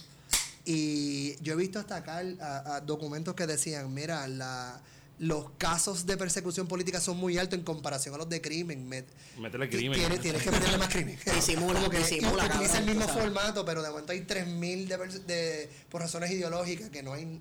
Diablo. Y de momento, como que de, de crimen organizado, que, que fue la, La razón la de creación de eso. de la creación, están demasiado por debajo, por favor. O sea, tú vas a ver documentos como que dale, hagan carpeta, como que. Porque si hay algo Arréstate tres por un fili, dale. algo tiene que, que haber para, ¿verdad? Así que, pero sí hay una merma. Después del 78, 79, a uno parece que le están exigiendo, ¿verdad? Un cambio en el discurso, no sé qué es lo que está pasando internamente, pero se ve claramente que el trabajo ideológico se va, este, Y como el- que... Y en Bueno, el para darle beneficio de la 84. duda, uno puede, uno puede también argumentar que es la época en que el modelo económico colapsa finalmente. Pero tú estás y que- dándole beneficio a la duda en serio. Coño, gordo. Y que no uno puede vi. vincular esa caída del modelo económico con la- el aumento de la criminalidad, que el objetivo va a cambiar, o sea, ya. Pero, pero, pero, pero de nuevo, lo- gente así que estuvo, que estuvo interna lo que dicen es que, que están, ¿verdad? El Estado sabe y dice, Sí. mira, tenemos que dejar de, Hay de que hacer esto tan, tan exacto. explícito y tenemos que buscar nuevas modalidades. Y eso es lo que vamos a ver hasta el día de hoy, nuevas Que hay una comisión de modalidades. investigación que, que, que puso el gobierno de, de Sí, Romero sí, sí, sobre no, la y ahí este, sabes, discusiones públicas y un montón de cosas ocurriendo. Y pues hay que estar bajo el radar, download, y se ven, se ven los documentos, no sé, también hay que ver porque pues documentos se destruyen, las colecciones como que se dislocan. Aparte del So, yo lo que vi negociado- fue eso. Aparte o sea. del negociado de investigaciones especiales, ¿hubo otra política pública para perseguir eh, bajo los amparos de, Del Estado Libre Asociado de Estado Libre. Sí, se, Asociado? pa- se pasó una segunda ley en el 78, que es la ley 38 de 1978, que le, pues esa fue la que triplicó los fondos y le da mucho más poderes a la división y la convirtió en un negociado. So, es la- en el 74 está la ley 200, que, le- que- que, ¿verdad? donde se crea la división de investigación especial y en el 78 se crea un negociado, se le da más dinero, ¿verdad? más entrenamiento, todo este tipo de cosas. Eh, y por lo menos esas son las dos que yo estudio. Ven acá, este, ¿qué estaba ocurriendo en América Latina en ¿En qué? Bueno, en esa época en la cual se triplica? Nada. ¿Cómo que nada? Claro que sí. Pero hay, algo, hay algo, hay algo que, que- Pinochet no estaba pasando. no sí, pero, pero está pasando algo que fue, yo creo que lo- la, la conversación de hace un rato que a lo mejor no, no vamos a querer volver a eso, pero que pero, pero Latinoamérica tiene el, este, un personaje como el de Pablo Escobar Ajá. Oh, y hay sí. un y hay una un boom en, tráfico de cocaína exacto. y de droga a, eh, a Estados Unidos. Comienza en los 80 Pero se está toda esa cocaína. la tecnología. Toda esa cocaína Miami. Entonces tú tienes como En el estos dos 79 temas está la revolución sandinista. No sé Exacto. qué tiene que ver eso con Escobar, pero No, no tiene nada que ver. bueno, bueno, Bueno, bueno, pero, bueno. este, lo- y, Estoy y- y jodiendo. Irán contra, este, sabes, sí, políticamente están pasando cosas, pero pero yo creo que la tecnología está cambiando Sí. de una manera particular y se están creando esta otra problemática eh, en cuestiones de, de- del trasiego de droga internacional sí. y están generando capital a niveles de, de Estado. Sí. Tú sabes, de momento tienes personajes generando billones de dólares y financiando ¿verdad? otras Claro. cosas. So, yo creo que eso es importante tenerlo en el contexto y que le ayuda en Puerto Rico a crear ese manto de crear legislaciones hacia eso, como un fenómeno nuevo que está ocurriendo, eh, pues ayuda a como que en, en la semántica Sí. de que mira esto es un problema, vamos tenemos que crear leyes fuertes en contra de este tipo de actividad que no responde a la lógica de las constituciones, de los reglamentos, de las leyes que se salen y de momento pues todo el mundo cae como en esta sopa de que si tú haces algo paralelo a lo que el Estado te, te permite, vas a tener represión del Claro, lo- el- es que te lo pregunto, porque lo que estoy pensando es que en los 80, al final de los 70, se dan todas estas dinámicas en las cuales hay unos choques ¿verdad? Entre los movimientos políticos, revoluciones en Latinoamérica y el trasiego de drogas. Sí. Entonces el gobierno de Estados Unidos permite el trasiego de drogas hasta cierto punto con tal de financiar movimientos contrarrevolucionarios. Y lo vimos en, de Contra. Exacto, los Irán contra y esas cosas. Entonces, eh, tenemos otro ejemplo de cómo el aparato represivo sí este, permite ciertos fenómenos como el trasiego de drogas con tal de legitimizarse y lo que se supone que el Estado use para perseguir el trasiego de drogas y, y combatirlo se usa Sí, eso, en eso contra para de financiar a la misma vez. exacto cosas, en sí. contra de los movimientos Pero yo, yo- hay de izquierda de Latinoamérica. Yo quería añadirle Sí. algo a lo, a lo de Escobar, que probablemente no es, no es importante. Pero lo sabes. Pero no, ni siquiera es así. No, no estoy ni seguro. Pero yo creo que, que Escobar no, no hubiese sido un problema. Vamos, porque todos los días se muere gente. Por droga o por un huracán. O sea, como que no... no- no- Esa es la constante. Exacto, la gente se muere. Eso es una, una realidad, ¿verdad? Y entonces, en esa línea, para mí Escobar se convierte en un problema no solamente para la, bueno, para la estabilidad del patio estadounidense, ¿verdad? Viéndolo en la política, tú estudiaste política, en la cuestión esta de las dos esferas. Eh, pues Escobar se vuelve un problema cuando ya el dominio del narcotráfico en Sudamérica, Centroamérica no es algo que yo, o sea, ya, ya tengo el dominio y ya está, me importa un carajo. Y lo que quiero ahora es el poder político. A mí cuando él decide convertirse en, En senador y en después senador presidente, y después que se va, papá, Uf. ya esto se iba fuera de control, caballo. Claro. claro Que volvemos como que a aquella dicotomía de que mientras estén con unos discursos de consumo Nos y de, permitimos, sí. sí, de lucro personal, lo que quieran, pues, pero no, hasta pero ahí. peleamos hasta ahí. Hasta ahí. Entonces, si en un what if, que a mí esas mierdas me gustan, que hubiese sido de unos 90 con un Pablo Escobar presidente de la República de Colombia. Que, que no, que no estoy diciendo que eso, ¿verdad? Es, Bueno, lo mismo es con- el ideal de lo nadie. mismo con Noriega Lo que pasa es que Noriega. Noriega. eh, Noriega no era tan cool. Escobar tenía el pelito para el lado, Noriega tenía la cara llena de barro, no se veía bien. pero hubiera sido un Noriega Oye, by, by the way, en Puerto Rico, y esto es una, una nota al cárcel en una nota al cárcel, yo he visto libros que trajeron los, mil- los Marines que fueron a, a- a la invasión de Panamá, ahí- por allá, y libros firmados de la biblioteca de Noriega. nice que se los tumban Como en todos los sitios que van los como- militares. exacto en, Oh. en Irak había un templo sagrado donde supuestamente había un diente del pez que se tragó a Jonás y una de estas sectas Esteban, cabrón. Esteban. pues sí sí tú sabes no es, no es importante, pero lo sabemos. Entonces, este, supuestamente un- uno de estos grupos militantes extremistas, que de hecho era un templo musulmán, donde estaba esta reliquia, este, porque los, mu- los musulmanes y los cristianos comparten muchos de estos mitos, ¿verdad? Sí, es lo mismo. Entonces, este lo explotaron, explotaron el templo, diablo, se perdió por siempre. Y entonces sale el ejército de los Estados Unidos y, y dice, no, nosotros hace un montón de años nos habíamos llevado el diente. no lo destruyeron nada, lo tenemos nosotros. Está cabrón. Pues, pues más o menos, más o menos, pues, después de esa super nota al cárcel, dentro de la nota al cárcel, de la nota al cárcel, pues, por ahí, pues, yo pienso que, que, que si Escobar y toda esta cuestión no hubiese aspirado al poder político, que ese era su límite, el límite, el límite para ellos era la marginalidad, y estoy haciendo comillas al aire, era el poder político. Porque el poder político iba a traer un sinfín de otras cosas. Sí, mano, imagínate poder legitimar eh, legalmente tu visión de mundo. Sí. Y, y, Vamos, que es una cosa, es una cosa, es una cosa bien distinta. Los- las poblaciones campesinas y, y- e indígenas en, Su- en, en Sudamérica tienen una relación muy estrecha con, con la coca, o sea, con la hoja de coca, no la cocaína. pues estamos hablando de algo ancestral, no estamos hablando de algo capitalista, de mercado. Milenario, estamos hablando de una cosa bien distinta y que pues en algún momento del siglo XIX pues se logró la sintetización de la cocaína y por ahí para abajo pues tenemos Oye, Feto, pero yo, yo pensé que tú ibas a hablar de las teorías de conspiración que vinculan a Escobar con los Castro. Y bueno podemos podemos, podemos llevar la Vega a Vega Baja y los drones de chavos de, de Pablo. Escobar. Eh, pero no, no, no estoy para eso. Pero Castro no mandó a matar a un oficial de los suyos de- por estar haciendo tráfico de droga. Hicieron un juicio. Hicieron juicio y lo ejecutaron por estar haciendo tráfico de droga. Eso no son los Castro. Esa gente son santa y pura, muchachos. Claro, claro que sí.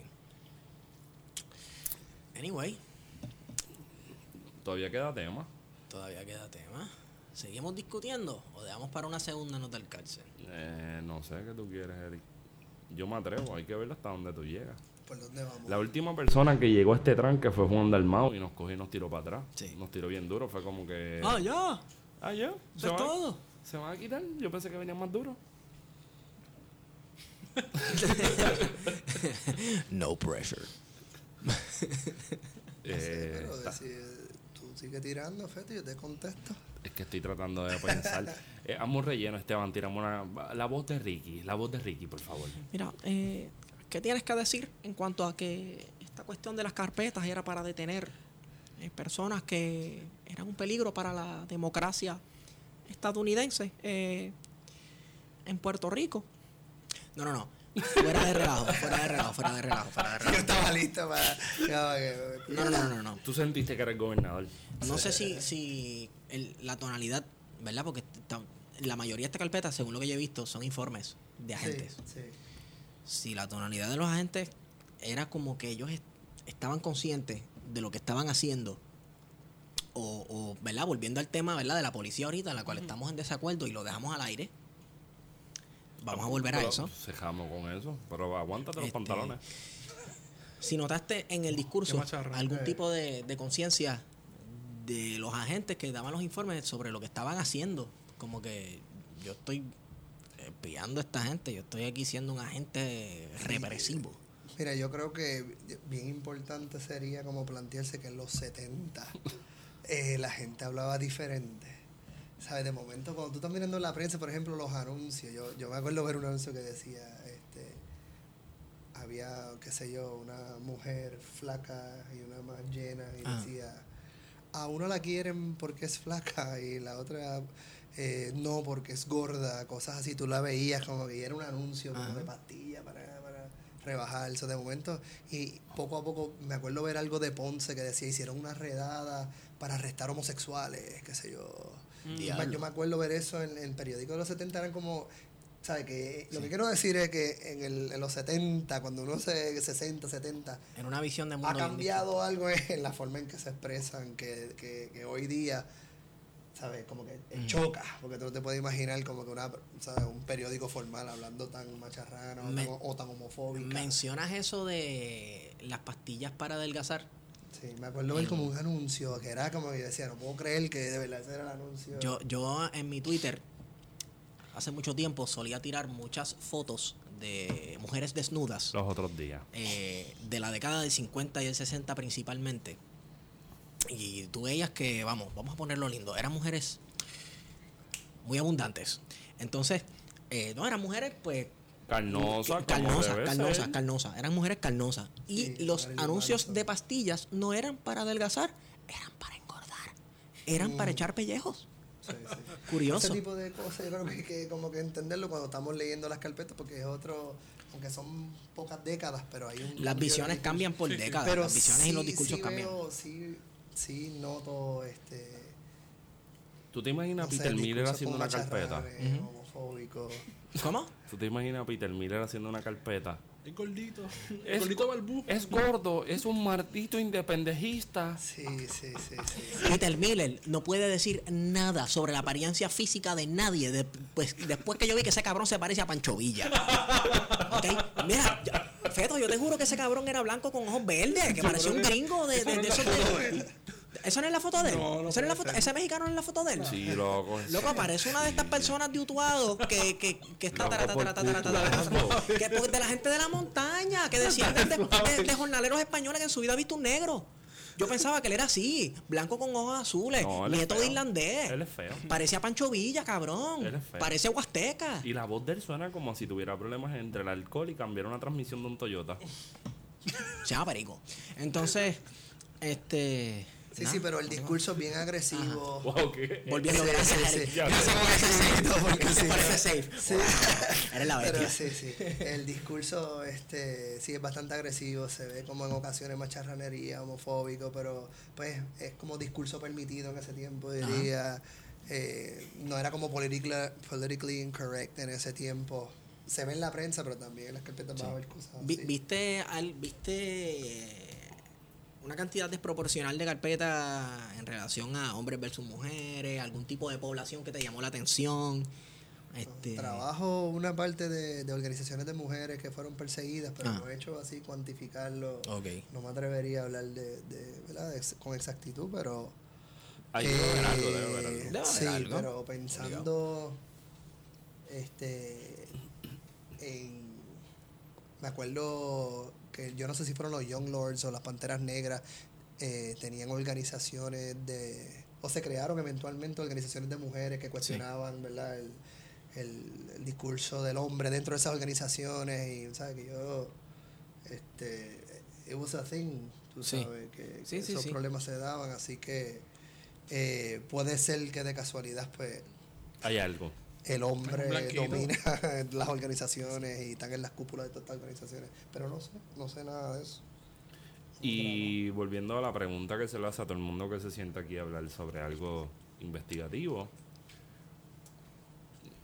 ¿cuán fácil o difícil fue el acceso a estos documentos de dominio público? Y ese fue el bolígrafo de Eric cayendo encima de la libreta. Porque es que hay que hablar de esto, pa.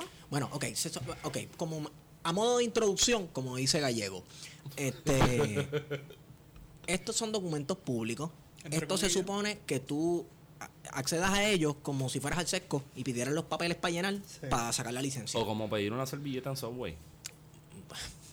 Chicos, Subway es una corporación del imperialismo yanqui. No, no, no, pero se supone que sean documentos Eh, públicos. Se supone que tú los solicites y te los traigan, No, ¿no? a mí el día. Mira, para poder organizar este trabajo, para poder tener acceso a documentos, estamos hablando como de cuatro años.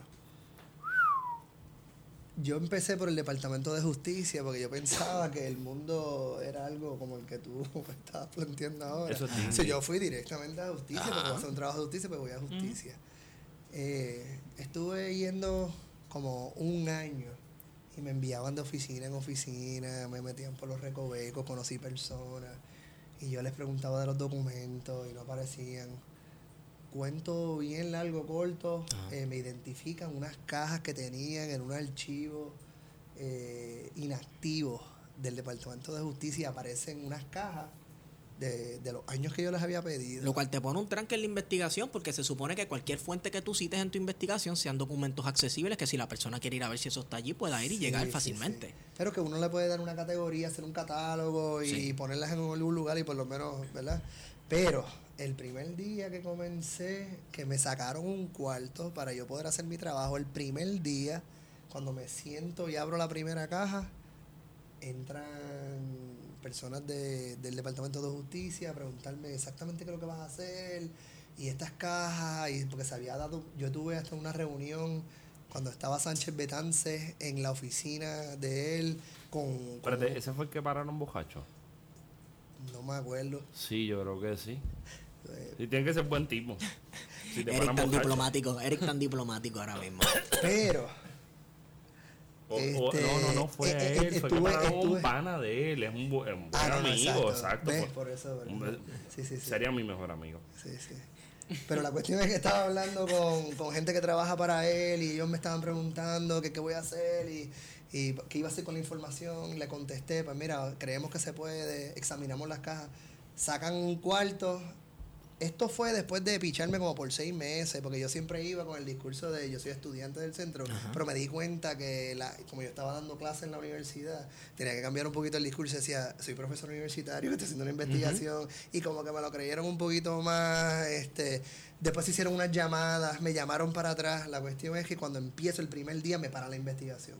Y me dicen, nosotros no hemos mirado esos documentos, ahí hay información sensible. no- Entonces yo me voy de ahí pensando de que, bueno, después de como seis meses o ocho meses, me paran la investigación, hablo con el director y él me dice, mira, este, era una conversación con Javier Colón, eh, que me estaba ayudando con el trabajo de- del negociado, me dice, mira, pero es que lo- lo- las carpetas políticas de, de la división y del negociado, eso está mezclado con, la, con las carpetas de, de, de la, de la división de inteligencia, de, ¿sabes? Del caso de Noriega, búscate el- la comisión y ahí vas a ver el desglose de qué documentos había y tiene que estar los del NIE. que resulta que las cajas que, que justicia me había dado parece que eran de investigaciones de crimen organizado y que estaban todavía allá. Pues voy al archivo. Al archivo es otra cosa, porque llego allí, todo el mundo con la pichadera, digo yo, porque eso no, no existe. Estaban trabajando en ese mismo momento, las 300 cajas eran. De la colección de la 300 policía. de cajas de la policía estaban por sacarlo y estaban haciendo el, el reglamento para que la gente tuviera acceso. Entonces vengo yo a decir que quiero una y que del negociado. Y todo el mundo me está mirando como que no hay 300 que van a salir. Y. Si quieres trabajar con eso, puedes trabajar. Y yo le decía, no, es que yo, que- porque yo tenía la propuesta hecha. Esas no eran las que iban a coger y pro- hicieron una propuesta de hacer un monumento en, en acrílico y poner las carpetas adentro y toda la pendeja. Que mucho le gusta este país los monumentos. Los mu- ¿Verdad? Sí, sí, sí. Eso era cuando estaba la doña del bastón, que se me olvida el nombre. No sé. Pero Sí, sí. Para, para terminar con cómo tuve acceso a esto, Ajá. voy a la directora de- del archivo, Karin Cardona estaba ¿verdad? ahí. En su momento. Ahí yo conocí un corillo interesante también. Silencio, que eso se mantiene por Sí. debajo. Ey. Sí. Y voy allí y le, y le pregunto, pues obviamente sabía que existía como que el universo de carpetas, pero no sabía exactamente. Y yo le estoy pidiendo las de la división, que si tiene, ellas buscan los catálogos, no saben dónde están, siguen por ahí, pero la cuestión, cuento largo, corto, un día veo dónde están las carpetas, estoy por ahí de presentado y, y veo el que dice Departamento de Justicia y le digo, mira, estas son las que yo necesito. Ah, pero es que tú no puedes tener acceso a eso porque eso no está organizado. Entonces, tras que se tardó un montón en poder ver eso, me tuve que poner como trabajador independiente, o sea, este, voluntario Ah, sí, del sí, sí, sí. Ir al, Instituto de Cultura de Puerto Rico, decirle, yo quiero trabajar voluntario para ustedes, Wow. como, orga- como una persona que organiza archivos, para que mientras yo esté sacando los un millón de clips que saqué, podía trabajar, sí, y, y el olor y, y Reconozco el y proceso. Sí, sí. y el polvo y la cosa. Entonces, como fue así medio, medio forzado, pues era como que un día me atreví a pedir unas cajitas Ajá. y un día me atreví a pedirle este los los- los- los- los files nuevos. Yo- Ella me dio un crash course y yo estaba mirando, entonces ahí empezó lo chévere, porque ahí tenía acceso al documento, lo limpiaba y iba, y estuve ahí como dos años en tres embelecos. Diablo. Y así se hace historia en Puerto Rico. Esto es miles de horas que uno le dedica a mover cosas porque uno es nadie, ¿entiendes? Tú Ajá. eres, ¿sabes? Aquí hay un montón de gente que guardan todos estos documentos y eso están en una bóveda y, y tú tienes que conocer gente y gente llama por ti, cartas. Y cuando se decide una cosa, te dan como que una entrada y, ¿verdad? Y es lamentable. O sea que hasta para hacer historia que hay, hay que tener pala. Yo hice. Eso se llama networking. Mira, ahora. un verano entero hice el catálogo, porque primero tenía que decirle al archivo qué había dentro de esas cajas. So, Yo hice el catálogo. Eso fueron como 15 páginas organizando la información. Pero eso- esas Luego, cajas- ahora puedes limpiarlo y crear la colección para poder tener acceso a esa información. En la defensa, uno de los, de los, de los lectores me dijo, si tú me llegas a decir, cuando empezamos hace años, que, que tú ibas a, a hacer todo eso, yo te digo que jamás, ¿sabes? Hagas eso porque es una locura. Eh, ¿Sabes? Eh, la vida de uno da como cuatro años de su vida tratando de, de contestar una pregunta y se vuelve bien como psicópata uno, porque tú estás buscando este contestar una pregunta y tener los documentos primarios de, de algo que es una intuición, Sí, es como que una hipótesis más o menos tiene que ser esto, pero entonces cuando por fin llega y ve los documentos, Tú le sacas el dedo a todo el mundo. El no, y, y traía personas, yo me acuerdo, este, una colega que yo le decía, lee esto, esto dice lo que estamos leyendo. Yo estoy loco. Bueno, y a- poco a poco pues uno le va dando forma. Entonces así, sí que conseguir documentos primarios, a veces el historiador se convierte como, yo sentía que ese era mi trabajo, una aportación de, de como un tipo de activismo, como que si yo no organizo esto, pues pueden pasar 10 años, 20 años y esta documentación no va a estar. Y hoy día alguien o sea, pueden ir al archivo y decir yo quiero ver la colección del negociado eh, y ahí están por lo menos mil a dos mil papeles que, que dicen algo y, y pueden tener acceso. Yo recuerdo que cuando tú estabas ahí en esa en ese sitio oscuro, húmedo, escondido, yo de vez en cuando iba para allá a visitarte. Y, y, y, y, las carpetas eran como un montón de archivos de, de estos de... Eso es, eso es lata, ¿no? O sea, un metal de eso barato. Sí. Todos mozos. Y hasta el día de hoy estoy buscando la llave de una de las que me llamaba la atención. Porque me acuerdo que te dije, ¿dónde están las llaves para abrir esta gaveta? Sí, sí, sí. Y Y, de él- momento y él- un rollo así. Aquí dice 733, chequeate cuál es. Y Eric, me da una llave y yo hago, ah, no, esta no es, esta no es. Cuando va como por media hora, yo le digo a este, ¿sabes qué? Para el carajo, olvídate de esta mierda, yo no quiero ni siquiera verlo, y ni nada importante. Y, y está cabrón porque yo me imagino que alguien que tenga que meterle mano a eso tiene que coger el rollo de conserje de llavecitas chiquititas. Sí, sí, es toda una Y- locura. Y no era eso, nada más era la cerradura. Las cerraduras parecía que le habían echado digrises, le habían dejado eso a, la Ajá. intemperie Y el y, moza. Y el archivo es bien callado y a veces yo iba los sábados y de momento eran como 3, 4 horas callado, en el silencio, era como, como una locura allá adentro. Y tú tocas los papeles y es como medio espiritista. Porque la pendeja es esa. A mí me ha pasado. A mí me ha pasado. Yo trabajé, yo trabajé en una colección que no voy a decir. Y, y yo recuerdo haber- abrir un sobre y encontrarme una mierda y violeta y hacer. "Ah, No me jodas. Yo soy bien supersticioso. So, Sí, pero son los fantasmas del pasado, pero en, en evidencia primaria. Pero Loco, que pero están como confrontando, mira, existe. saqué la corona de muerto de esa persona. Ah, sí. Eso estuvo bien Oh. cañón. Eso estuvo bien cañón. So, Yes. Fue un buen día. y no quiero añadirle drama a eso, pero eso fue un viernes 13. Uf. Yo recuerdo que estuve a punto de caminar por el Parque Muñoz Rivera, llegar a la playa y lavarme las manos en el agua salada para, para, Lo que pasa es que si caminas después de las 5 de la tarde por el Parque Muñoz Rivera, Te lo que te va a asaltan. hacer es que te vas a fijar. Sí. Pero Feto, también es, es bien curioso como, como eso a la misma vez nos eh, parecíamos niños. Claro. Como Sí, que sí. era como que todos Sí, ustedes eran bien emocionados, igual que yo. Era como todo, que, con "Mira, todo, encontré cada papel que papel". Tú me estabas hablando de los panamericanos, ¿te acuerdas? Y, y yo como que en algún lado lo vi.